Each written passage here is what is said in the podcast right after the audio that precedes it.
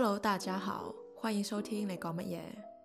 本期请来了一位嘉宾阿信，他曾经在荷兰留学读博，近年呢回到了北京工作。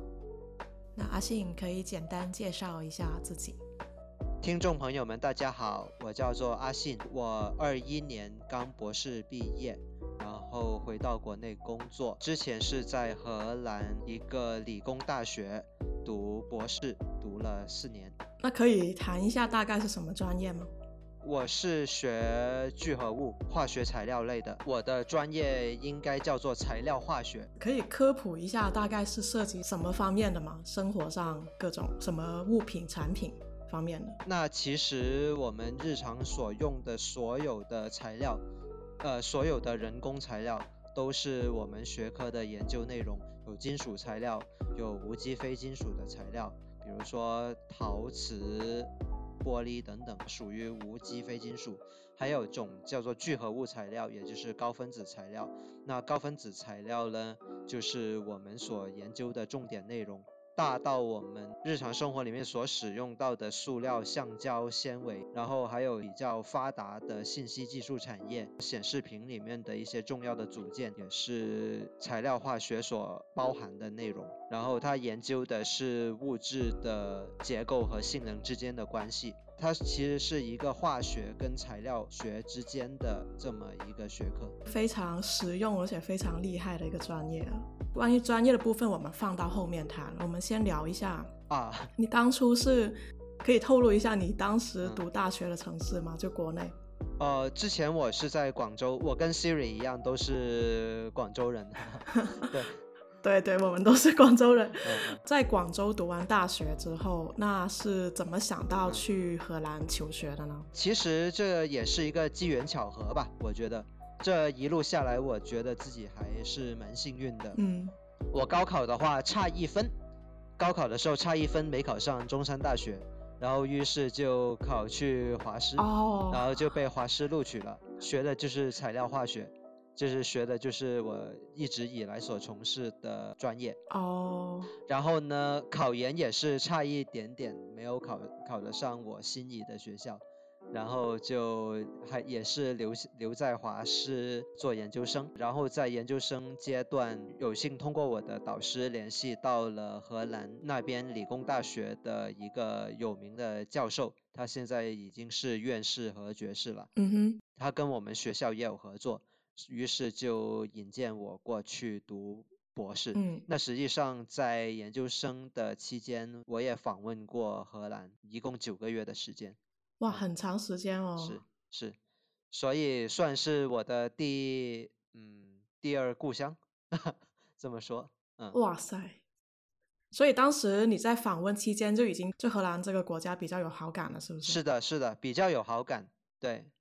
啊，嗯嗯，那你当时访问的时候去的是哪些城市？是，其实是同一个学校，就是我博士就读的学校，在荷兰的南部。呃呃，对，就是也是同一个课题组了。那相当于是非常顺了，你的。嗯，其实非常顺，但是另外一方面，其实还是觉得有一点点紧张吧，因为我的读书的路径跟其他的人不一样。你想想看，其他的人想要读个硕士，想要去海外读个硕士，然后读个博士，那可能会经过呃语言测语言考试呀，呃什么呃雅思托福，或者要学语言。啊，没错。是的，是的。嗯嗯。哎，但是荷兰读大学不需要雅思吗？或者说英语水平的证明吗？呃，我不用这个英语水平的证明，因为。读博不用，读硕士就要。读硕士我拿的并不是荷兰的学位。嗯嗯，没错。嗯嗯，所以到现在我还没有考，没有考任何雅思托福 GRE。考过任何的语言证明你就出国。但是但是不是我吹哈？呃，我的英语还真的。你的英语很棒，是不是？很棒，对对。因为在我读硕士的期间嘛。因为我的硕士生导师也是一个荷兰人，然后我就获得了比较多的跟他说英语的机会。然后本来口语英语口语呃还是比较生疏的，然后逐渐在跟他交流的过程中也锻炼了英语口语交流的能力，然后把这个能力一直带到荷兰去，然后直到我毕业。但是最难最难的，一般学在外国读书啊，就是那些专业词汇啊。因为你在国内读的时候，你读到研究生，你们用英语用的多吗？上学的时候，就是那些外国词汇，就是外语词汇、专业词汇这一些。突然间，你这些词汇从中文要转到英语，那还是有一个适应的过程的吧？啊，其实这个方面还好，反而专业词汇就更容易一点，因为你看很多资料啊、文献啊。嗯，很多都是用英语的专业词汇，然后后来我们其实发现，我们坚持用英语的专业词汇，反而还更方便我们的研究工作的展开。这样子你就不用每一次都从中文跟英文之间切换，那样子。那你感觉国内就是你？你在华师，还有就是去到国外，你们的这个学术环境的有有差别大吗？我觉得环境方面差别还蛮大的。国内就是那种，你从早上八点半甚至不到，然后一天到晚都待在实验室或者是呃呃办公室那样子，早八晚八甚至晚九晚十都有可能。然后回到宿舍睡一觉，然后第二天继续工作。在荷兰应该是没有这种事情发生的，就是那边博士是一种工作，其实就跟其他工作没有什么差别，就是薪水低一点而已。啊，哦，啊啊，你五点钟就陆续有同事就走了。对，而且你你想在这里再做久一点实验也不行。因为因为你他不允许你一个人做实验，你肯定要有人陪着，对，啊，然后你对你你你开 OT 就是你 overtime 的话，还是要写申请的，对，啊，哇塞，要写申请，呃，荷兰不是这样子，但是据我所知，一些更加讲究这个的国家，这是为什么德国或者是北欧那些国家，他们要。就是为就为了保护你，就不要 overwork 超时工作。对你不要超时工作。意大利是没有这个东西的。呃，其实荷兰也没有，但是他不不鼓励你，他不鼓他不鼓励你去加班。当然啦，荷兰其实还算好，对，荷兰还算好。呃，可能比如说法国或者是呃。德国，呃呃，这些这些国家，他们真的不喜欢你去加班，这样那样子。那你从也是一个现在博士毕业这么这么久了嘛？那你从头回看，也看一下现在国内为了考研，大家这么内卷的这个状况，你觉得 你是怎么想的？唉，成功上岸了。啊，上岸了，你都不止上岸了吧？你现在是博比研还高了一级啊！现在研究生已经开始不值钱了，但是研究生就相当于我们当年那个本，相当于我也提前上岸了。我觉得国内考研的人真的非常不容易咯。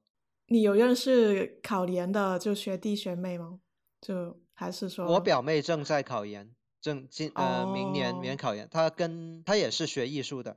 啊，不容易！现在无论出国，在国内读都不太容易。嗯，国国外现在也管控越来越严了。那可以聊一下你的留学生活吗？就是比如说，从你第一天抵达，就从国内白云机场飞抵达荷兰，呃，阿姆斯丹阿姆斯特丹是吧？机场的时候，你的感觉是怎么样的？落地之后有没有那种不真实感？嗯。老实话说，我真的没有那种不，呃呃，很不习惯的感觉。可能我当时候适应能力比较强吧，我适应能力其实还算不错。刚下飞机，其实荷兰跟广州的湿度是差不多的，只是广州是又热又湿，又湿又热，荷兰是又湿又冷，就那样子。那当时候还年轻嘛？是冬天到的吗？啊。对，当时候还年轻嘛，我是夏天去的，那边夏天也不是很热。然后当第一次是去荷兰是二零一五年，然后那一个夏天真的很非常的反常，就是可能呃大七八月份还是甚至可以到八九度的那样子，然后天气很反常，然后呃连续冷了，就连续我待的七八九三个月都很冷，就真的蛮冷。嗯，那从什么时候你意识到就有感觉到那种？你你是在国外的那种感觉，就你不在不在广州了，就有那种差异感，什是什么让你感觉到的？呃，有过这种感觉吗？呃，我没有过这种感觉，说实话，哦有可能是，有有可能是因为这个地方也是我们合作方推荐我过去的，就是作为交换生啊，或者是什么呃，去去出访这个，去出访这个荷兰。然后，嗯嗯，然然后很多过来人就是，呃，我的荷兰导师他也会给我打个预防针，他跟就他会跟你说，他会跟你说很多关于荷兰生活的一些东西，一些小窍门。所以我刚下飞机之后，就从申请签证、下飞机到住宿什么的，我觉得困难也不是很大了。就是我当时候自立能力也还很强，对，什么东西都提前找好。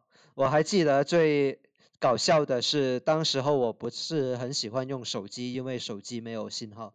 我要落地之后再买一个当地的那种 SIM 卡，落地之后再买当地的一个电话卡。然后我我就把从飞机落地到怎么坐火车，到了火车到了我的那个城市以后，再怎么坐公交车。然后落地，然后跟谁见面，下了公交车之后怎么走，然后怎么去找到房东，这些东西全都写在纸上。哇！我都全部打印下来，打就谷歌地图打印下来写在纸上，然后到时候就就就完，竟然完美无缺，中中途没有一点的纰漏。厉害厉害！然然后我顺利的找到了，我顺利的找到了房东，然后顺利找到了我的同事，然后坐下。哎，那你的那个自理能力或者说各方面的综合能力还是很不错的，毕竟也是你是说二十五岁开始出国了是吗？啊，对，二十五六，二十五吧，二十五，对，呃呃，不到吧，二十四，啊啊啊，二十四五，嗯，哦，啊，所以呃，怎么说呢？你你的做攻略啊，或者说整体的执行能力还是。挺不错的了，已经。我有相比起一些，就是现在，哎，确实很厉害。就因为确实有一些人，毕竟就是就是，呃，年纪大一点出国，也可能还是会碰壁啊之类的。因为很多可能高中毕业就出国的学生，他们可能是通过中介啊去处理这一些，所以他们是完全没有这方面的概念，很很容易慌了神。而且可能由于。也要看你国家出的国家在哪里了。可能荷兰他们的英语的普及率还是比较高的，是不是？啊，对，没错，就说英语的人比较多。啊，是的。然后像意大利的话，像意大利的话，它它有一些地方，呃，出是不是南部、中部的话，他们说英语的人比较少。就是怎么说，就特别是年纪越大的话，说英语的几率越就说的越不好。对，所以的话，如果有一些学生来这边。他们的语言就一开始过来，就算你在国内学了，但是你的口语由于在国内没有办法练吧，可能你还是没法沟通。就突然之间人生地不熟，就没有了家里的照料，然后一个人来到一个陌生的国度，语言又不通的话，那确实是很就吓跑了很多人吧。就还有还是有一部分人，他要不可能中途回国，或者说。还没刚下飞机就想回国，还 还有一些就可能就呃在当地很难跟当地人交流，或者说学习上也是呃不太敢问会不会。但你们学校应该都是已经读到博士，应该都不会有这种情况吧？你们那边的中国人多吗？你你的你觉得？那好的，呃，那如果你问我问我这个中国人是不是越来越多？那肯定的。那从二零一五。的时候，其实我们组里没有多少中国人，然后到我毕业之前，中国人已经占课题组有三分之一那么多了。三分之一哇，那很多哎。很多很多。嗯。而且中国人其实还比较勤奋，哦，中国中国人其实很勤奋。我们允我们规则允许的，周末我们也会经常去加班嗯啊。是的，其实国外也还嗯有一点卷了，学术界是吗稍微有一点点卷，啊，真的有一点点卷了。大家为了出科研成果都呃不惜时间和精力成本。以前中国人这样子，现在很多老外也也这样子了，那你觉得国内卷还是国外卷国内更卷，啊？这是没有疑问的。你看，每一年的考研人数都在增加，对，是吧？然后呃，今年我记得是四百万了，还是怎么的？嗯我我我记不太清楚，反正反正报名考研人数是四百万，嗯，我们当年也没有那么多，那读博当年一百嗯万，一百万嗯，哇塞，翻了很多倍。嗯，那读博的氛围，就比如说你刚才说在荷兰读博士，其实也是工作的一种，是吧？那他们那边的博士的状态是什么样的？比如说年龄段啊，他们是还有在兼别的工作啊之类的，是什么样一个状态呢？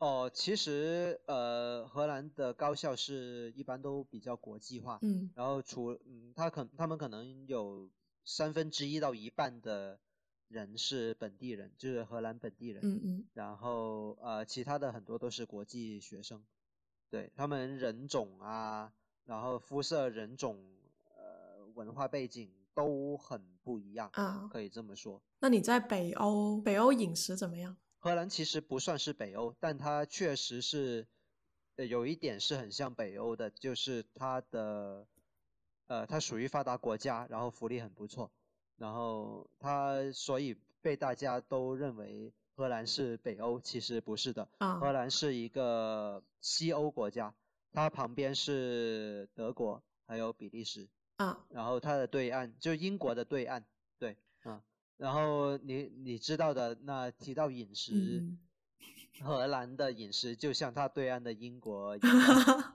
其实呃他们的食物有一点点糟，真的啊有一是点是吗就比如说你都吃什么食物，土豆，本国的食物还真的很简陋，嗯就他们传统的美食还其实很简陋。嗯，呃，他们的国菜，你们你猜一下是什么？是不是那个豌？是不是那个豌豆汤啊？豌豆汤我还是好像没那个吃马过，我好像也吃马过。嗯薯条呃，跟马铃薯有一点点关系，就是土豆泥，啊？就是把煮把那个土豆泥给煮熟了，然后混入牛奶、黄油，那也算国菜吗？做成了 土豆泥粑粑，土豆泥粑粑，嗯然后旁边配一根烤肠或者是两个肉球，然后还有菠菜泥粑粑，然后这三个放到一个碟子上，那就是他们的国菜了。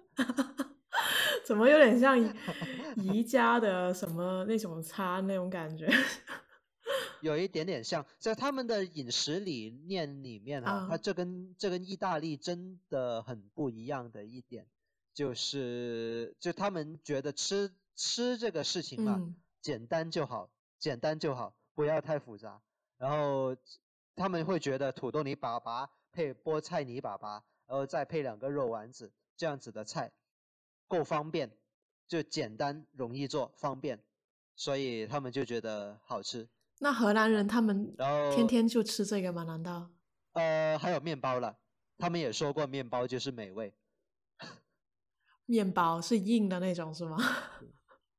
呃，欧包就是你们概念，大家概念里面的欧包，嗯，就是那种外面有一点点硬，就法棍是一种，对，法棍是一种，然后呃，但但是他们烘焙面包的技术真的很好，哦。然后我几乎天天都会吃他们面包房里面做的面包，哦，我我我记嗯得以前你这是我老对荷兰师说你要最深刻的饮食记忆。对，呃，对，面包面包是最好吃的，嗯。然后牛奶牛奶是最好喝的，然哦后奶酪奶酪也是哦，对，非常好荷兰奶酪还非常好还有还，挺有名，我们这边也有荷兰酪。还有炸还有炸，他们喜欢炸一切，呃，除了炸薯条之外，还有炸鱼，就是炸鱼不是英国的吗？你能够，呃，荷兰也有，呃，荷兰有一些呃呃，每个城市都有嗯一些周末市集，就是在哦，市集上总会有这么一个卖炸东西的，就炸鱼的啊摊位。啊啊，然后我去逛每每嗯周去逛嗯上呃每周去逛那个呃呃集市集的时候，我们就我会就去买一点点当午饭吃。嗯，对哎，对了，他们国菜里面还有一个是生的飞鱼，你知道吗？啊，的。生的，它是跟日本那种生的沙西米的吃法吗？生的怎么吃？呃，生，但不是完全生。说它生是因为它烤熟了，就呃呃，说它生是因为它没有加热过，但那它肯定是做了杀菌、杀寄生虫处理的，嗯。就它也是用盐来腌过的，嗯腌过的，嗯嗯。对，它是用盐腌过的，然后放在呃冷藏里面两个星期，用来杀死那些寄生虫，然后就呃有很多人吃这个不习惯哈，但是我觉得其实很好吃，它真的很好吃。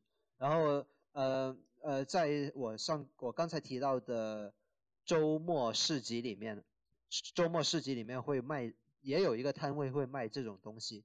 然后他给会给你一个纸盘子，上面有一条两条那种呃冷冻过的飞鱼，嗯然后旁边撒一点点那个呃生洋葱，啊然后，上面挤一点柠檬汁，啊那就，那就呃，吃起来然后是什么口感？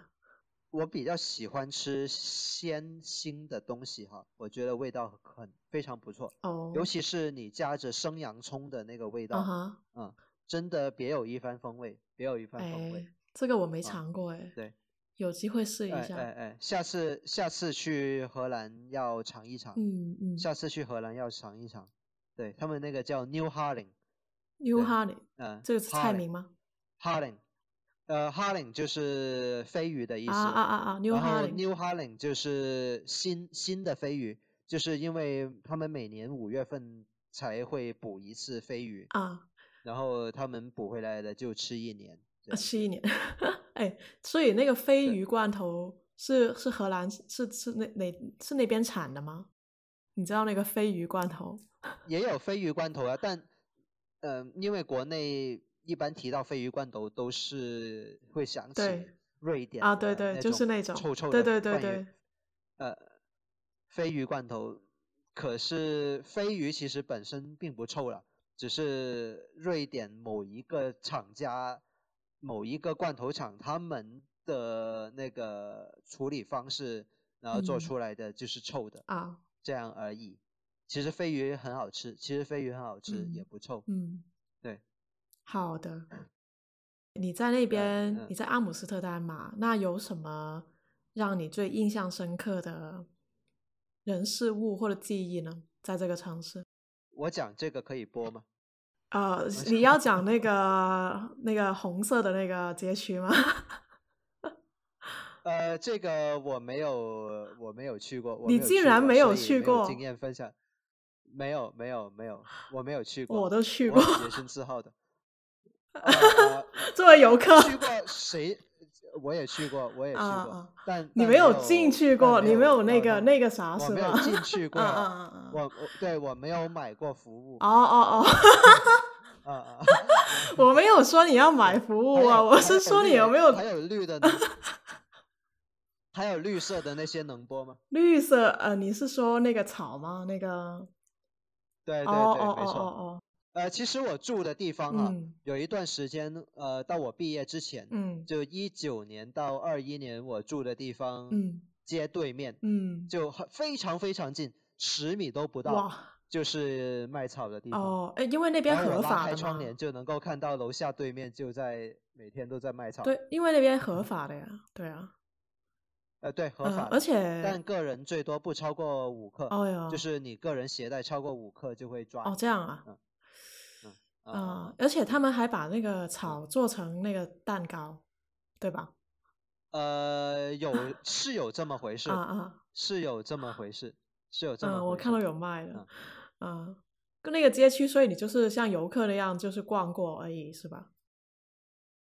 呃，也对，啊啊啊也就逛过。然后其实这些店嘛，啊，就呃卖草的店呢，嗯卖卖草的店其实呃呃有一些有名的商圈其实都会有，啊啊啊！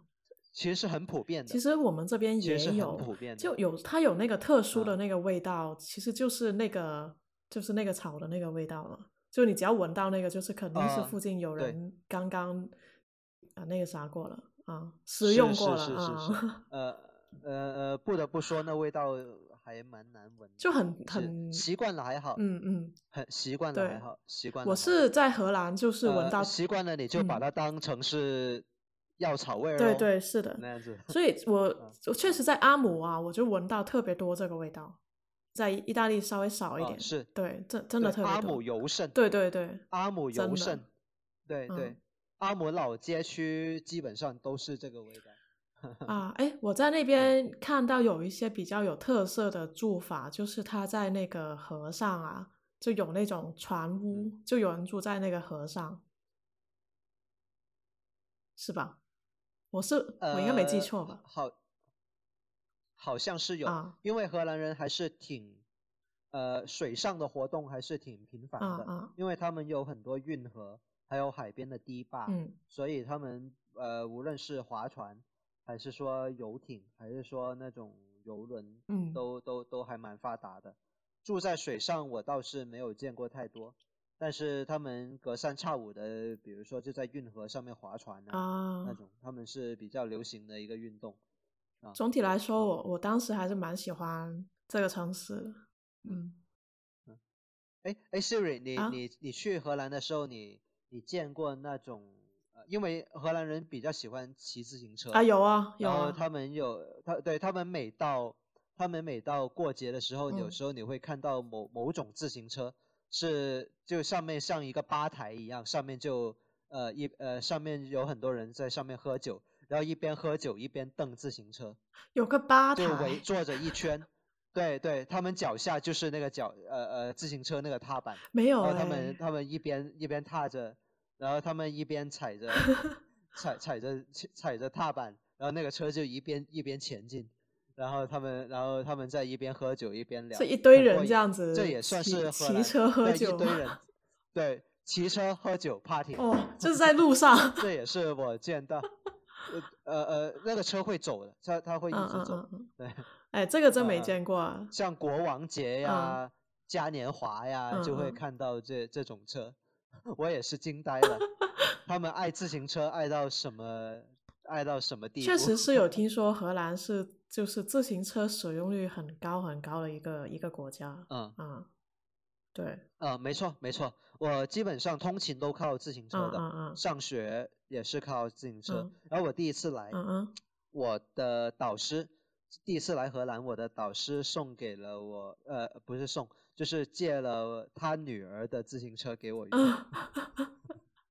嗯嗯嗯嗯然后我一骑上去觉得，呃，嗯，还米还挺高，哦非常高。对因为他们荷兰人都很高，哦，然后也而且呃呃身高两米，腿长一米啊一米 就 就对对，哎，我其实呃哎不太适不太适应自行车，就是我总觉得那个脚够不到地的那种很不安全的那种感觉。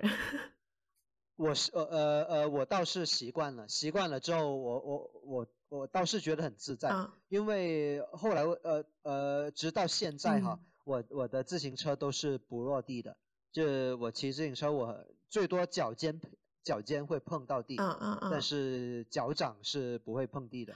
啊，其实这么，如果你把那个座椅把那个 seat 调到很比较高的一嗯。个位置上，其实你骑车是比较舒服对对对，你骑的时候是比较舒服的，，对骑的时候是比较舒服的。然后他们尤其有的有的同事哈，他们可能是呃上班就要骑二十五分钟嗯。那样子，对，那一天通勤时间就要骑个五十分钟，再加上买菜啊什么的，嗯，然后你在自行车上面每天就花一个小时，那其实也相当于锻炼了。我我感觉经常骑车的人，他的腿型也是挺好看的，就是长期有这个骑车习惯的人。是的对，对呀、他们的腿型真的好好看，就除了那些很，除了一些身材真的走形很严啊重的那种诶的的那种人，就呃，你看他们的呃，你看他们的女孩子啊真的很高，嗯而且呃呃，而且腿很长很细嗯，真的大多数都是这样。就跟他们骑车习惯还是有关系的吧？啊，那他荷兰胖子多吗？呃，多，但是也多，但是没有周边国家的比例那么高。啊，呃，胖子肯定会有，也不知道为什么他们就吃一点点东西，他们工作餐就两片面包，里面夹个火腿，或者是夹片奶酪，嗯甚至夹加一点果酱就就就就就算了。他们午餐可以简陋成那样子，但是他们还是很肥。但你说他们吃的那些什么喜欢炸呀，然后马铃薯啊，然后呃这一类还是挺胖人的，什么香肠这一些，奶奶奶酪也挺胖人的，所以感觉都是比较容易胖的食物啊。但是我到荷兰就越来越瘦，不知道为什么。我我曾经瘦到五十五公斤，哇塞，那你回国嗯有长胖吗？对啊，呃，也就胖了，呃我现在六十吧，六你十。你应该是有运动，习惯的是吧所以不太容易胖。我有运动习惯，对，我有运动习惯嗯，瘦瘦，但是别人都说我瘦，哎，那可能你的肉都比较紧的那一种，就是看起来瘦，其实还蛮结实的，是不是？嗯，Siri 你太会夸人了，啊，因为我以前听你说 啊，你经常周末去打球啊什么的，就感觉也蛮经常运动，而且如果你平时又骑自行车的话，对吧？所以应该身身体比较健康啊。对对对嗯，呃，他们呃，他们年轻人啊，尤其是年轻人，嗯运动还蛮多的，而且他们你去他们的体育馆，真的从 A 排到 Z，大概有五十多种运动你可以选择。就你进去大学的体育馆，哦，有五十多种可以给你选。啊啊，哇塞，感觉真不错。我感觉呃是蛮有体育精神的，嗯是有蛮有体育精神的。嗯嗯感觉比意大利好我 在那边也学会了很多，比如说健身呀，比如说游泳啊，啊。那呃呃这些这些这哎些活动。你以前在国内没有这个习惯吗？就是你说的这些，呃，嗯但是健身并没有那么科学，就嗯健身并没有科那么科学。然后你在大学体育馆里面，他们会有人会有专门的课程教你，大概教你怎么样健身比较科学，嗯然后怎么样游泳，怎么怎么进阶比较科学。啊、对他们讲究的是科学，就你不要瞎，你不要瞎撸铁，不要瞎游。啊，嗯嗯，对，我对我嗯其实大部分的健身的呃技能，我是在那边跟老师学过来的。哦，我在国内只会瞎做，就呃就隔也就隔三差五的有人给你指点指点，嗯说哎呀你你你该这么做这么做这么做，嗯，嗯那你在那边有去周边玩一下吗？荷兰周边、欧洲？呃有有有有呃我去过南法自驾游，然后去过西班牙那边，啊哈，呃呃，还去过东欧，比如说嗯，奥地利、匈牙利，那呃这些国家。但是后来你知道吗？呃，二零年开始就戴口罩了嘛，大家，所对对以所以从二零年开始，我一直没有出过荷兰，啊呃，而且学业也比较紧啊张，啊啊啊！对你那一年毕业了，准备，啊啊啊！对对，因为那时候各国的政策想法也不一样，然后呃，然后就你出个你出个国，就像就有很多手续要办，嗯就有很多手续。就虽然他不要不要你隔离，呃呃，当时候也有一些隔离政策，但是也不用你嗯怎么、嗯呃呃，但是有很多，就每个国家有他自己的码，你可以这么，理解，是。有他他有他自己国家的健康宝。他后来绿码不是通用了吗？欧洲相当于那个 Pass 呃，也蛮久了吧？啊可能可能是可能是我回国以后的事情。啊，好吧。一开始确实各国嗯都有各国的一些方针，都都基本所上锁所以我。真的没有出去。嗯嗯嗯我还想去意大利，啊，你我我真的非常的遗憾没有去过意大利，啊没有来，没有去意大利，没有去哎北欧北欧四国，啊没有这些地方都没有去，我觉得蛮蛮遗憾的。嗯，德国、比利时倒是去过不少。德国，啊你你知道我有一个意大利朋友，他他现在在德国工作嘛，但是他经常嗯就是特别是夏天开始啊，他都自驾回，从德国自驾回意大利，每一次都要八九个小时。但是他夏天回来回的特别勤，就比如说上上周我听说，德国哎，去意大利，对，自驾要八九个小时嘛，然后呃，要翻雪山呢，要翻雪山呢，然后就是很长时间，基本上就是通宵。然后我，但是我前两周听他回，听说他回来，然后这周他又回来，就回来特别勤，就为了见朋友。我都问他你怎么了，回来这么勤的，不睡的吗？就有时候只能回来一两天，他都回。就德国，他说就没地没地方看，就没处玩了夏天，所以就喜欢回来意大利。就风景方面，德国天气其实不算。嗯嗯，对。就德国天气不是阴天很多，然后呃呃当那就当地的人文氛围嘛，就可能没有意大利那么的热情开放，对，就感觉一呃德国是一个工作的地方比较多一点，嗯嗯嗯嗯嗯。但是国德德国，哎，我我有点忘记那个地方是不是德国了？国是叫做国王湖吗？好像那边的话，哦哦，对对对，呃，在在靠近捷克慕尼黑那边是的，呃，好像是靠近捷克放反正的那一边吧。然后那边的我是，但我是冬天去的，但那边据说夏天非常好看，就是那个湖水是无污染的，他们在上面的那个船只都是那种。没有不会污染那个湖的，据说那个湖水是可以饮用的，就干净到那个程度的，是吧？对对对。啊，这个我也没去过。啊，那边非常好看。好多遗憾呢。哎，你 以后有机会过来吗？太多遗憾了，太多遗憾了。以后有机会过来。对对。以后有机会过来的。那你对荷兰印象还是蛮不错，起码就是呃呃大学啊各方面社会呃设施都挺不错的。那为什么毕业之后？当然了，这是好的。哦，你没说他不好的一面是不是？赶紧说一下。不好的一面我也不太记得，尤其是新冠来了以后，怎么说呢？呃，还是蛮那个的吧。就因为中国人大家都对新冠的态度还是还是以防为主。嗯，对对，而且就到时候，当时候就有很多荷兰人也就不听话了。就荷兰人是欧洲里面最对对他的态度最傲慢的一个吧。嗯哼。这荷兰人的缺点可能就是他有时候会太傲慢，有时候他太傲慢了。对。嗯，是对这个新冠傲慢，还是比较反叛那种感觉？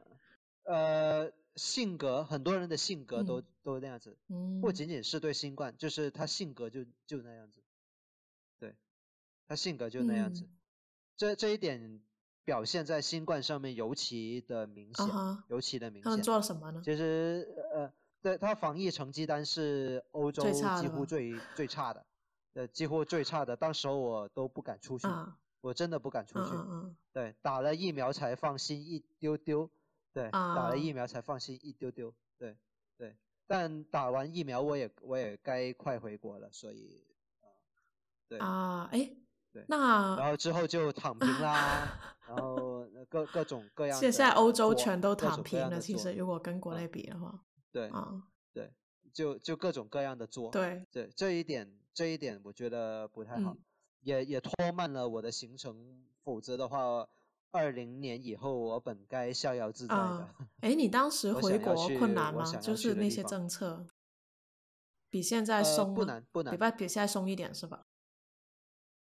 回国政策啊，呃，回国不用什么政策，我们是中国人，当然我们有权利回。不是，你可以回，但是就是比如说，比如说我朋友吧，他是七月份回的，然后今年七月哈，呃，做了三次不同的核酸，就算好像是有很多不同的核酸的检验方法嘛，然后那三次加起来，就好像是每好像是每一次都是每隔二十四小时做一次，你你得祈祷你每一次你都。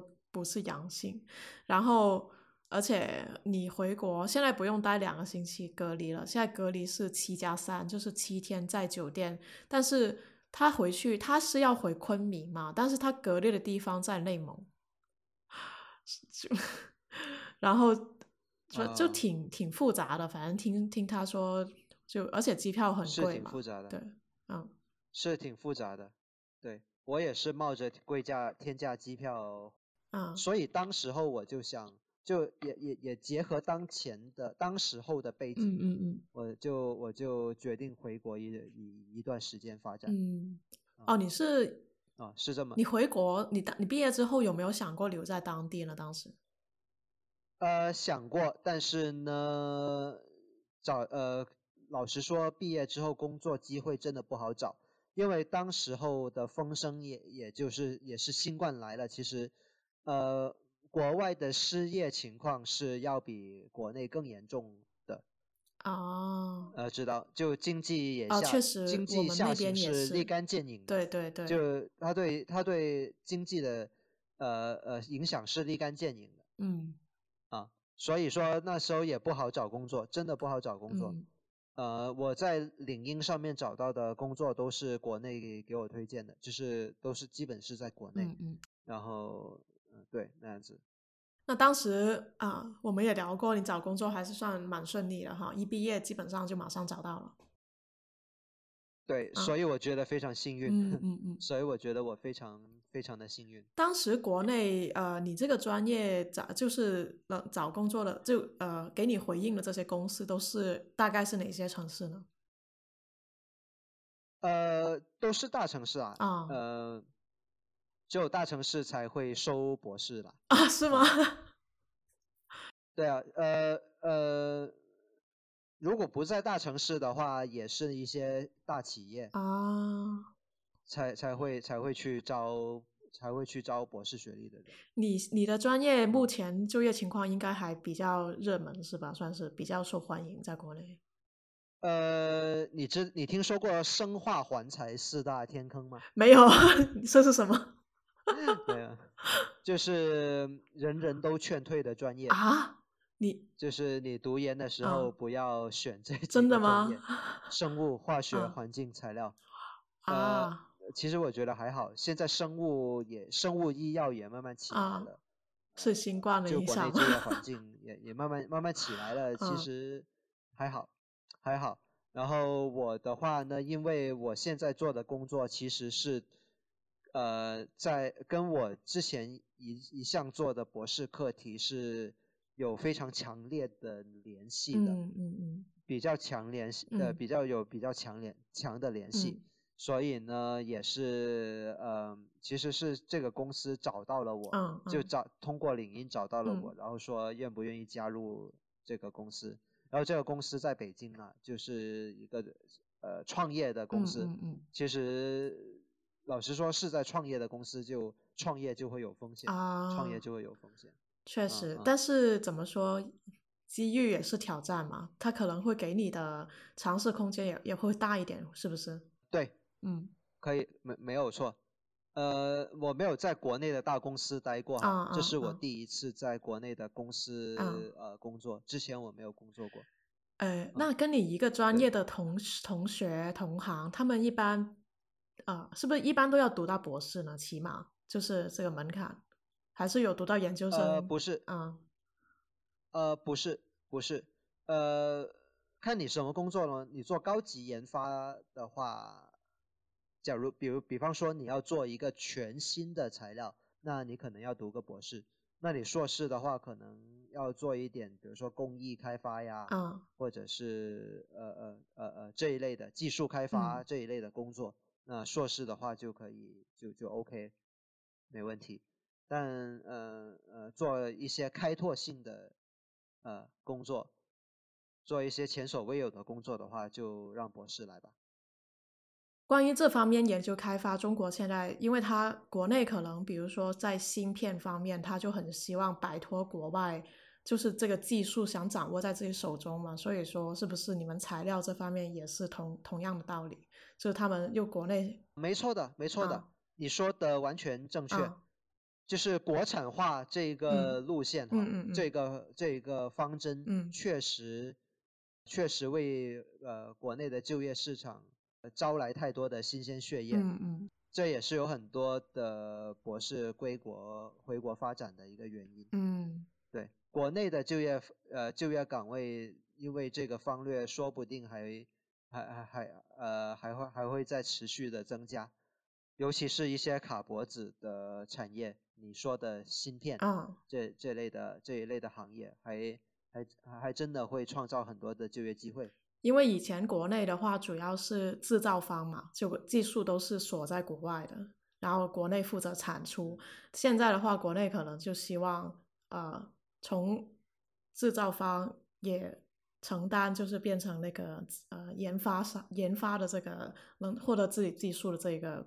就不再依赖国外这个方向，所以说可能一些以前比较冷门的，在国内仅止步于研研究的这个专业、研发的专业，可能现在也转成就可以走到实操层面了，是不是有更加更加多的这个空间跟资金？对，呃，不过这条路也是很长的。如果你想要从前端到后端整一个产业都是国产化的话，其实短期内是不可能的事情。因为你整一个工业，你你整一个产业链，你上上下下都要都需要配合，嗯，中间有一个链条不是国产化的，你都不能够 算说它是比较国，呃国国产化没有说绝对了，你只有说相对，嗯，还有程度之分，嗯嗯，有可能你的材料是国产化的，但是你生产的机器没没有办法，哦，你你就是没有呃日本人、德国人做的机械那么精密。那你还是得用国外进口的机器，是这个意思。那现在国内这个技术水平，就是你所在的行业跟其他国家比，是处在一个什么样的阶段呢？呃，我的行业哈，呃，我就不说是什么行业了，嗯嗯呃，但呃，细分领域的话，还是国外占据主要的市场地位。嗯，对，国内没有自己，还没有自自主的。配方啊，这样子，那你有信心以后 成为这个这个怎么说呢？就是行业的这个领头，就是带中国走到这个方向。这个问题有点啊，不敢当，不敢当，没有，没有，没有，没有。OK，现在先别夸，还嗯嗯嗯，对对。所以说，现在这个行业比你刚刚呃。刚刚开始读研的时候，已算是在国内有更加多的可能性了，是吧？比以前好一点。呃，没错。嗯嗯嗯，没错。这也是为什么我我想哈，这也是为什么国内会主动去海外去找人的原因。嗯。啊。所以说，也现在海归其实回国也可能会变多，因为这样子。那你对如果说还是就想从事这方面材料专业的或者化学的这个，呃，你的学弟学妹或者说一些朋友有什么建议呢？呃，其实我没有建议啊，没有建议。那怎么说呢？你你你选择了这条路，你就呃，你就要承担一些结果。嗯嗯嗯，对，你你就要去呃承呃。然后你，而且你作为一个博士，你可能要做一点博士应有的责任。你要清楚你肩上负有负有的社会责任，以及你个人的一些呃品质。嗯，就是这样子。呃，我想哈，嗯，我我想大多数选择读博的人头脑都是有一些清晰的目标的。嗯，就至少说他有一个模糊的目标。那如果如果你嗯。读博只是为了摆脱就业压力的话，你最好就不要选择这条路。对，因为很多人读博确实就是不想，就因为他们已经在学校这个氛围，呃，生活工作了很多年了，他们可能对面对要走出社会这个这么一个内卷的社会有很大的担心，所以其实有一些人读完博士之后，他们读博压力也非常大啊，读读博压力非常大。就他们不要，你们不要忽，他们不要忽略，就读博带来的带带来的一一个呃呃呃他的他的艰难，他的艰难。就呃呃，你你听过一个段子吗？就 PhD 是什么意思吧？你说一下。呃，博士就博士的缩写。哦，我知道这个，我知道，那是什么段子？啊啊啊啊！呃，其实他全名叫做 Philo 呃 Doctor of Philosophy，就是哲学博士。对对对对。呃，我们把有我们有的人会把它戏称为 PhD 嘛，呃，Permanent Head Damage。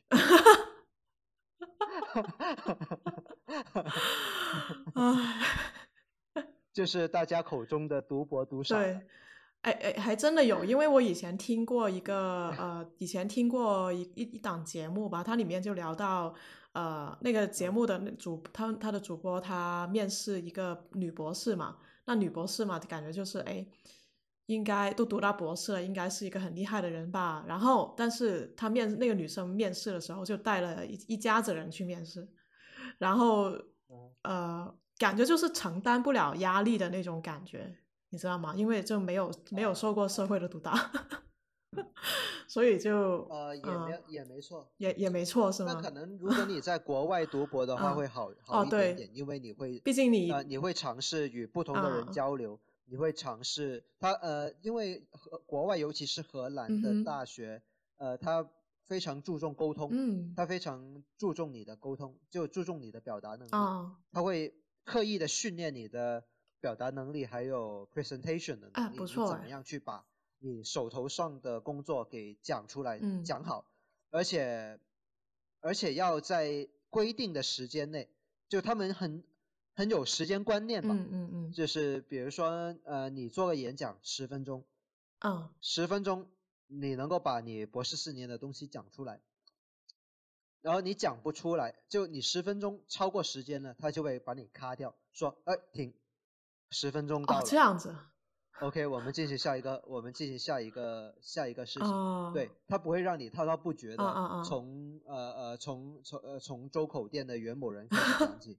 不不不会不会不会不会不会讲不会讲这些啊那感觉这方面跟德国有点像哎，就印象中跟是对吧？是，毕竟德国就在旁边嘛。哦，而且可能，毕竟德国就在理科的博士方面，他们相对会理性一点，会不会文科的就不是这个样子？呃，应该也不是，哦，应应该不是。就就算他们答辩也是十分钟把自己的把自己的工作讲完。嗯嗯，对。啊，意大利感觉不是这样子。你你你你讲十分钟就是十分钟，过了十你最多可以多十几秒。那你毕业答辩他们也这样限制你的时间吗？啊，对对，是要排练的，是要排练的。哦哇。其实呃，实话说哈。你要在十分钟以内，就你讲你演讲的时间越短，嗯，也是更需要功夫的。对对对。像我们今天讲一个小时，其实我们随便聊聊什么东西都行。对对对。呃，如果你要在十十分钟以内把把东西给讲好，而且内容要适合于目标你的目标听众。这其实是很难的，你要做很多很多的准备功课。对，而且还要临场实验，就是演讲也是一个功夫，一个课题。啊，没错，没错，没错，啊，是这样子的。呃，我们刚才说到哪里？哦，对，啊，对对对，学弟学妹的忠告，对对对对对，学弟学妹的忠告。呃，你你提到了刚才那个呃一个面试紧张的博士毕业的。就是他缺乏了一些可能呃社会跟人家交流或者说承担压力的这个没错能力吧，没错，嗯，啊，没错，没错。你有这样的朋友吗？或者说见到这种状况？呃，比较少哎，嗯嗯，因为我在我接触的博士生圈子都是国外的，就是都是国外的，国内的比较少，嗯嗯嗯，国外的呃其实没有，就是。呃呃，再不济也不会，也不会说没有自信，就也也不会说失去自信，最多表达有一点不清楚而已。对对对，呃，我觉得我也我也这边也认识这边的博士生，一般都是比较有自信。唯独有一点，就有可能是因为语言问题，因为呃，你们那边可能英语的话比较普及嘛。啊，意大利虽然米兰的说也是比较普及，但是我也认识一些博士生，就是他不会意大利语，他只会英语，因为米兰是可以英语授课。但由于意大利是一个还是意大利语为主导的一个国家吧，所以的话，呃，这个朋友的话，他在同事面前是不出声的那种，基本上社交吹吹近于百分之十。的那种感觉就很少，但是他平时跟别的人可可能是可以滔滔不绝的那种，啊，会会有这种情况发现发生，就等于说就是你不会意大利语，你还是很难去真的融入他们当地的这个社会，因为他们平时沟通是的用的不会是英语，他是用意大利语的，是的，啊开会也是，嗯是的。你意大利语是怎么学的？哦，就像你我学荷兰语学了啊，你有学荷兰语一阵子，我就放啊？弃了。是吗？我我我放弃了，啊我放弃了。我是刚我们，因为我们当时留学的话，他他是必须你是必须在当地，就你有两种可能，一你是走计划生的这个方案过来的话，你是必须学半年甚至半年以上的意大利语的，在当地学，或者说你走国际生，那国际生的话就不用在当地学语言，但是你的语言的这个等级也要达到中等吧。但是其实老实说，你要听得懂他们的这些课程，中等是远远不够的。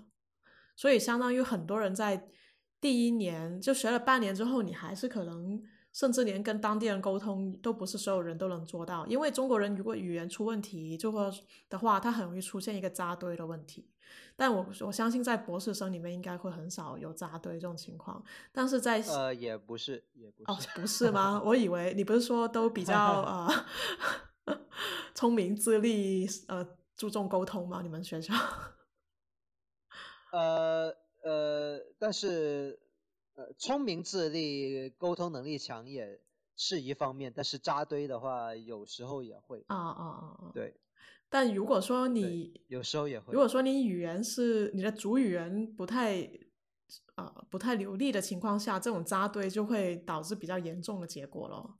啊，这个是我觉得是中国人在很多国家都面对的问题，就特别是年轻学，生呃，其其实扎堆是归根结底是因为文化上啊，的差异啦。也也有呃呃，对对对对，有时候怎么说呢？外国人就荷兰人讲的讲的笑话，我我我经常 get 不到，你知啊，我也是，就我我我 get 不到他们的笑点在哪里。对对对，有时候有有时候就呃牛头不搭马嘴的那样子聊下去，对对有一句没一句那样聊，就会觉得有点尬。会有会有时候如果你在你跟你跟中国人在一起的话，就会呃呃呃文化上面会通一点，会会通一点点。确实，啊、当然、嗯当然，我有时候午餐也会跟外国人一起做，嗯就是也会跟外国人一起做，然后聊点有的没的。对，比呃我还算比较能聊的，嗯因为英语能力还、呃嗯还还行，然后就跟大家一起聊吃饭吃饭聊，然后聊点有的没的，聊聊聊聊聊流行欧美流行啊文化，啊啊或者是呃呃呃呃呃那那种东那那样子的东西。但嗯，但是呃，因为我曾经也有啊、呃，我我不是扎堆问题，我是说沟通问题，特别是我工作之后，就是你跟他们有时候吃饭的时候，他们就在那里聊嘛，但是也是有一些他们的梗你是听不懂的，这是什么梗？他们说的那个明星或者说那个人物是那个名字，你就一瞬间你就 get 不到啊，因为你可能平时嗯没有太关注他们当地的流行的那些东西，是可能你的我的目光。可能相对来说还是偏放在国内，虽然也有看一些他们这边的新闻，但是可能都是我行业内的一些东西，但是其他的文化、政治那方面，那幸好是我是从我是从我的伴侣身上有汲取到一方面这这些，啊，但是我原来如此。对，就所以有些我还是能知道，但是我后来我跟一个在这边长大，就相当于也是中国人，但是他在这边呃从小学开始在这边长大的一个，也是现在是同呃事。A B C 吧，A B C，所以他相当于他相当于是比较内心认可自己，相当于就文化方面是比较意大利人。他中文的话，他不可能像我们了解这么多的。那我跟他聊，其实他也不会说很，他能跟他们聊，他也了解他们的文化，但是他也会跟他们有沟通方面的问题。后来我们就聊聊着聊着，发现这可能不是文化或者说语言上能力的问题，这有可能是一种。呃，因为我个人是比较倾向于一对一的这种聊天，我对于群体很多人聊天这种状况我是不太适应的，因为他们每次聊的都是嗯类似的话题，然后都是那种不无关紧要的那种。其实我是对这种话题不是非常感冒的，我是倾向于一对一聊一些比较深入的这种话题。所以如果说是这个问题的话，就不是文化，不是，因为我现在肯定不是语言问题了，就这么多年，语言上是不构成问题，甚至文化上也相对了解。但呃，但我现在也不是说完全不能插进去，但是你就是觉得这种这种每天都是重复性的这种，就你吃什么、去哪里玩、买什么衣服这种话题，就比较有点没有营养。但可能就哎是不过有时候这种没有营嗯养的东西，怎么说呢？嗯你吃的午饭就已经很有营养了，所以你听听一些没有营养的东西也是可以接受的。也也可以了，也可以。对啊，嗯对啊，对啊，对啊，人嗯人总要有一点点闲言碎语，讲讲这个，啊讲讲那个，就就一般都是喝酒的时候，你会你去喝酒都会就会有聊一些有的没的，就那样子，就那样子，就那样子。对对对，嗯，那还有给给学弟学妹的其他建议吗？就除了说呃，不要为了读研读博而读博，不要为了嗯、社会这个怎么说呢？为了社会压力呃想想不想面对社会压力而读博，还有别的这个建议吗？呃，还有一个吧，还有一个吧，就是你毕业了之后，呃，你读博，你的你做的课就怎么说呢？你毕业了之后，你只是你从事的那个课题这一个小小的领域嗯的一嗯个专家对对对，并不代表着你在广泛在更广更广泛的课题、更广泛的话题上面、更广泛的学科上面，你也是博士。是的，只是这一点，对这一点在我们答辩的时候非常非常的强调，就是在在导师跟你的毕业毕业那个呃毕业答辩的那个毕业贺词上面会会陆续会会提到，会一定会有这句话的，嗯，一定会有这句话的，就是你只是这一个小领域的一个专家，嗯。就博士拿博士学位意味着你只是这一个领小的领域的一个专家，你并不是是你你并不能够用你你不要滥用你博士的头衔啊，去做点别的事情，哎呀，就你不要滥用你的，这并不这并不代表着你拥有了非常非常多不等于你高人一等是吧？要谦逊，大概是这个意对思。对对嗯对对，就呃呃对，你要知道你不知道的事情还有很多。人类的渺小啊，要要有啊敬畏啊之心。嗯，呃，对，没错，是是是，就是这么个回事。这是呃毕业的时候会特地的忠告你的一点。啊确实，有些人可能毕业之后，就博士毕业可能会有点狂，毕竟是目前最高的一个学历。嗯，呃，没错，没错。啊，而且可能你仗着一个博士的头衔，你嗯会去搞点别的什么东西。哎呀，很多吧，还蛮多人这样做的。呃，有有有呃有有可能，就尽管你做的东西并不是跟你跟你的跟你的领域一点都没有关系，嗯嗯。对，这是比较重要的一个建议吧。关于城市选择方面，有没有别的有没有建议呢？你当时为什么选北京？呃，其实是因为工作机会了，我没有，就我就是到处飘的一个人，嗯，哪里就哪哪里 OK，我就觉得你也有一段时间我觉得没回家。对，但是出了国之后才发现，嗯广州的气候真的很啊差，又湿又热。呃，对，啊是的。我我我我还还不能够愉快的喝咖啡了。哦，好像出了国的人对 咖啡要求都有点 都有点要求了，是不是？呃，对对对，现在我每天要么喝咖啡，要么喝啊，那你去哪喝呢？是自己冲自己冲。啊？手冲吗？还是嗯嗯，就就胶囊啊，啊啊呃，胶啊囊咖啡或者是对对对一些咖啡液什么的。是的？呃，反正肯定每天多来一点，要有一点咖啡因才能活。我现在已经变成这种。还是太忙了。虽然我也呃是，嗯，没有，但但是你在我在国外已经形成了这种习惯哎我也是我也是那那种习惯，是要么就喝茶，就要么就喝对茶，就就我还蛮我还蛮喜欢喝茶。啊那你在北京还就就是这种还算是就是他嗯给我一点灵感，就咖啡给我一些灵感，就给会给我很多灵感啊是吗？真的，呃，真的真的真的真的，嗯。那种大脑那个呃精神往上冲的那个感觉，嗯不要太上哎瘾啊，一天也不嗯能喝嗯太多，不然以后睡不着觉。哦，不会不会不会，啊 因为意大利人他们我我会晚上吃完饭，他还会问你你要咖啡吗？就晚上吃完饭已经快九点十点那个时间，因为哦不要不要嗯。不要，他们的喝咖啡习惯真的是很可怕，就你吃完饭九点还想喝咖啡，而且是那种 espresso 特浓那种，嗯。嗯哦，呃，其实我觉得嘛，呃，其实呃，回到刚才的话题哎。上面，其实，呃呃，我觉得嘛，在国外的工作机会也是要要看一看。嗯。嗯嗯。一般一般就毕业的方向选择就分为两大类型嘛，嗯。一个是待在呃呃在国外留留在国外，嗯。那另外一个就是回国。基本上分为这两大类，我不是硬要分类嘛，嗯嗯嗯。但实际上我当时候的择业观就是，你作为一个比较呃，你你有高等学历的这么一个人，其实你是满世界找工作的，你不会限制说你的工作地点在哪里，也是。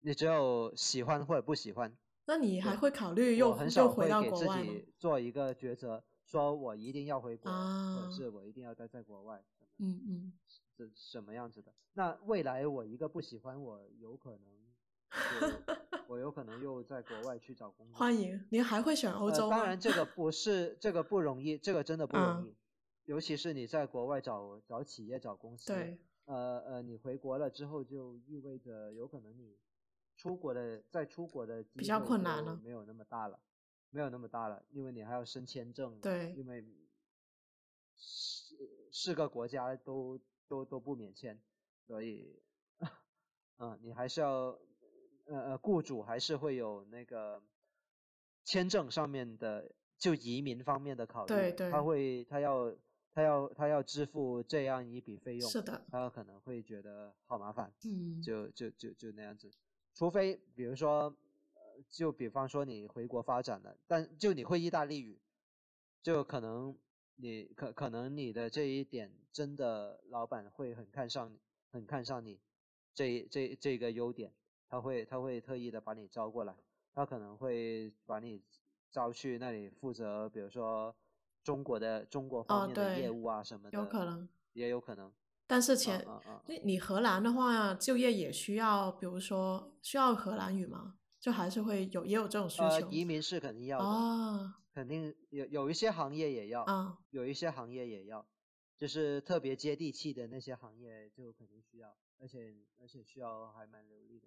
假如你还，假如以后还考虑回到去国外继续发展的话，你会选哪个国家？还是会选荷兰吗？呃呃，不会，哦，我会我会挑别的国家，还是会欧洲，还是也考虑呃美国那那那个方向嗯美的吧，美的，啊呃呃英国什么的也不错。啊啊啊啊啊！这还是行业方行业上那边比较发达，是吗我多就我我就是个呃到处飘的人，我就是个到处飘的人。心在远方目前目前而言，呃，对，心在远方，所以哎趁年多去几个地方生活也不嗯错，也也是也是我选，哎我也 yes 是我选北京的一个原因。我在我在、嗯我在广州待了二十几年，我在华师也待了十年了，是时候要你在华师十年了出去走一走。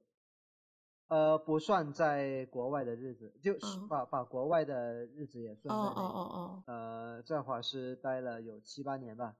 哇塞，好啊长时间，我就想走出去看看，走出去看看。嗯啊，不错。好的，那今天谢谢阿信给我们带来的这个这些建议，还有他的分享。啊，谢也谢谢 Siri 邀请，今天聊得很开心。哎，一开始你啊有点紧张，后面就开把放开这个。呃，毕竟呃做 B 站 UP 主也跟跟跟做这个播客节目不一样嘛，呃不一样。阿信在 B 站有一档他自己的节目，嗯，然后是他是一名游戏对游戏主播，然后我们会在 show notes 把他 B 站的这个呃这个名字放在 show notes 里面，大家有兴趣可以去关注一下。谢谢谢谢谢谢谢谢，我我我们以后再做多一期那个 啊。好的好的好的。我们上次做的那期收视率。有一点，我们我们也可以做一次播客聊一下 RO 这个，毕竟二十周年了，今年也不容易啊。行啊，行啊，行啊，行啊。好的，好啊，好啊，好啊，呃，可以同步播出。就可以在两个频道同步播出了。啊，对，哎，我以后也会想办法把博客放到 B 站上，先解决一下字幕方面的嗯嗯嗯问题。那今天就先就先这样，好的，谢谢 Siri。